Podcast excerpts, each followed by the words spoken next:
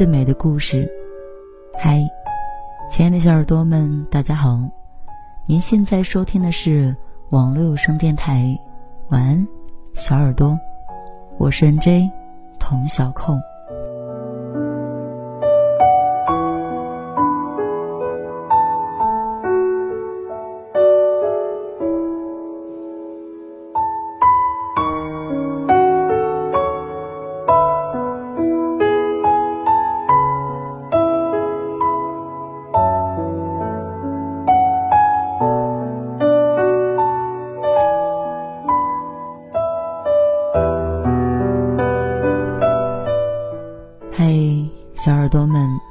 好。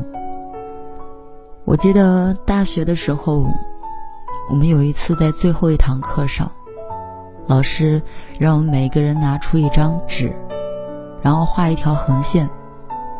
这条横线呢，就代表了自己的人生的数轴。然后开始是刚出生，结尾是离开这个世界的时间。你可以自己预想一下你人生中所有重要的阶段，你甚至可以自己预想一下自己能活多少岁，然后在每一个重要的时间段，去标注那个年龄，以及你当时的收入啊之类的。于是，在那一年，我十九岁，我在那个数轴上标了，我大概。能活八十岁，我人生中的一些重要的回忆，一些重要的时刻，我也在书桌上标了。我记得我当时标的时候是这样标的：二十三岁的时候结婚，二十五岁的时候生宝宝，三十岁的时候事业工作比较独立，后面还有很多，就。且用现在我的现状来说，跟自己当时预想的基本完全一致。所以，在听的你，你还记得你人生中一些重要的时刻吗？你还记得你几岁的时候在做什么？你有没有预想过你能活多少岁？你什么时候谈恋爱？你几岁的时候结婚？几岁的时候有自己的孩子？会不会要第二个孩子呢？你在三十岁的时候，事业有成了吗？好了，今天想要为大家分享的文章，也关于一个岁数，二十五岁。二十五岁的你在干什么呢？二十五岁有没有谈过恋爱？很正常啊，你觉得呢？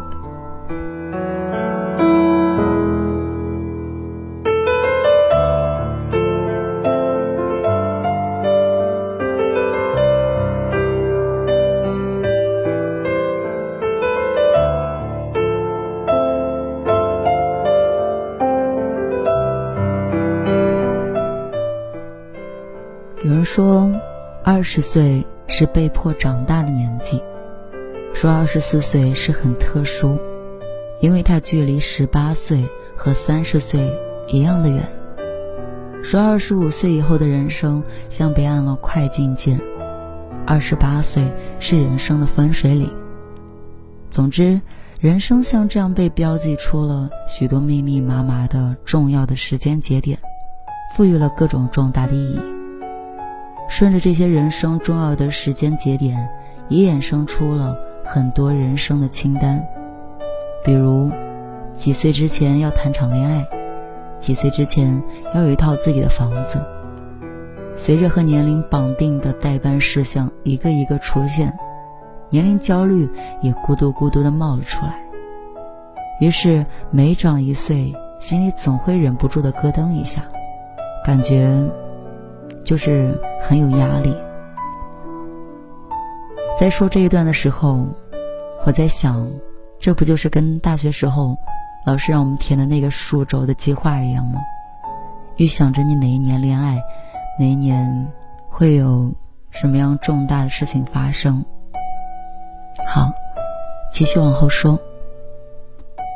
比如说，我前段时间意识到，再也约不上 HPV 九价，就超龄打不了的时候，突然就很焦虑。还有每次刷到类似“九零后有多少存款”的帖子，看到评论区有人二十五岁有房有车，再想到自己二十五岁只有负债的时候，就会陷入一阵子的沮丧。朋友说，自从他在网上频繁刷到了“程序员三十五岁危机”这些字眼之后，每次看到刚入职的新人，都会忍不住的深吸一口气。还有一位朋友，每次被家里催着相亲，听的最多的都是：“你看，跟你差不多的某某已经如何如何了。”你发现没有啊？年龄焦虑的实质其实是和什么年龄应该怎么样的标准进行比较而产生的危机感和落差感。如果总用这样的标准去衡量自己的人生，那么恐怕人生的大部分时间都会感觉到很辛苦吧。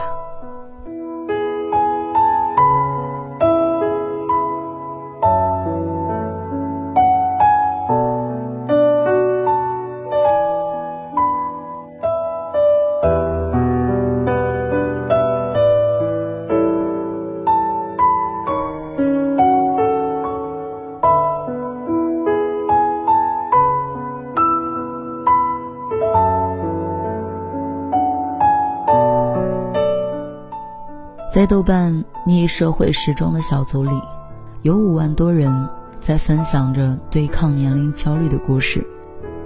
在这里观察了一段时间，我发现自己没有那么焦虑了。有一个用户名叫“野原可爱美少女”说：“二十七岁那年经历了人生重创，感觉之前所有的努力都白费了。”周围的朋友一个个的婚姻家庭幸福美满，事业蒸蒸日上，而他呢，却还在为下个月的房租发愁。后来他被诊断为焦虑加抑郁，住院治疗的时候认识了一个刚刚二十二岁的护士妹妹。有一次，他跟妹妹开玩笑说：“好年轻啊，真羡慕你，姐姐都三十了。”护士妹妹问了一句：“然后呢？三十岁之后就死掉了吗？”他愣住了，也突然想通了。之后，他每次年龄焦虑发作的时候，都会想起这句话，然后迅速的转变心态。对呀，我又不是要死掉了，我连明天晚饭要吃什么都不知道，干嘛要焦虑三十五岁的事情啊？他还说，过日子的“过”是一个走之旁加一个寸，意思是过日子就是一寸一寸的往前走。其实大家都是在自己的时区里一寸一寸的向前，不比谁领先，也不比谁落后。有人在适婚年纪组建了家庭，也有人在保持着单身。有人二十多岁已经事业有成。也有人四十多岁还在尝试新的职业。我发现那些摆脱年龄焦虑的人，大多都有一个很重要的心态：不再将年龄当成界限，而是只看成一个数字；不再将注意力放在几岁一定要怎么样，一定几岁了还没怎么样之上，而是要放在还可以怎么样上。所以猫说。她是一个三十五岁的在职宝妈，去年开始准备申请留学，如今已经获得了某世界 QS 排名五十大学经济学研究生的 offer。一根甘甜着说，他的爸爸快六十岁了，突然决定学习电子琴，经常跟着直播学到凌晨一点。叶贤说，他爸爸五十多岁了。退休后开始自学编程，现在开启了副业，在一家企业当程序员。艾玛爱学习，说她二十八岁了，但觉得人生才刚刚开始。深漂了几年后，她去香港申请了副学士，成功入学当天正好是满二十八周岁。当我们不再将社会时钟作为自己人生的参考系时，会发现，其实每个年纪都可以有无限的可能性。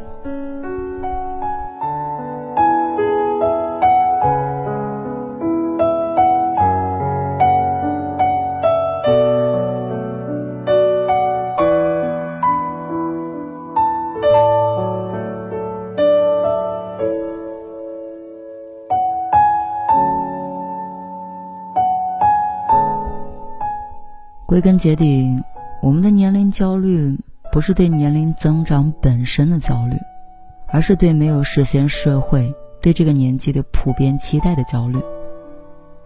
想到之前看过人物对金靖的一段采访，他说：“从小对自己的人生就抱有一种符合社会主流评判对成功的意义的期待，比如总觉得自己是一匹黑马，长大以后非富即贵。”后来呢？他念高三的时候，老师和家里人都跟他说：“你一定要考上华师大。”他就觉得自己只要拼命学就能考上。结果呢，只考上了一个比较中等的学校，他感到特别的难过。后来他突然意识到，人生就是一部电影啊，活到九十岁就是九十分钟，二十多岁就代表电影才演到了二十几分钟。那么这个时候，这个主人公注定不会成功的。如果在二十七分钟，这个人就已经中了彩票，已经成功的话，他后面大概会很惨。那个没有考上名牌学校，但后来在喜剧的世界里闪闪发光的金靖，用看待电影的眼光，找到了自洽的人生时区。所以啊。别轻易给自己的人生下定来不及的论断。那些逆社会始终前行的人，可以有很好的人生。在我们自己的时区里，我们可以随时定义新的起点。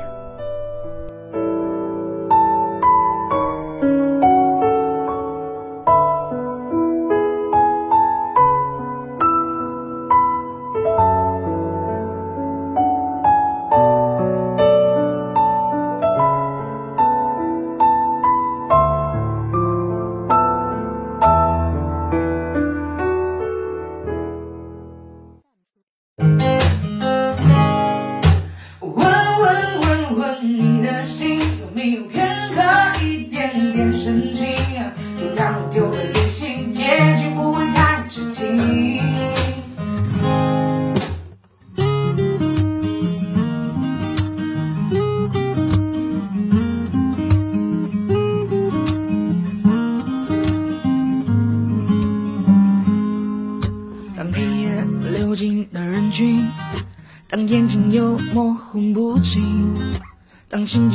心情开始莫名孤苦伶仃，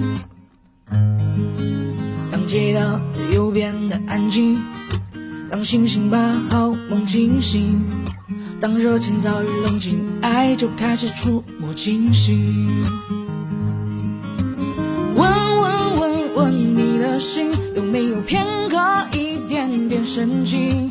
就当我丢了理性，结局不会太吃惊。清醒，别陷入鬼迷心窍的剧情。就当我事事不清，太多事捉摸不清。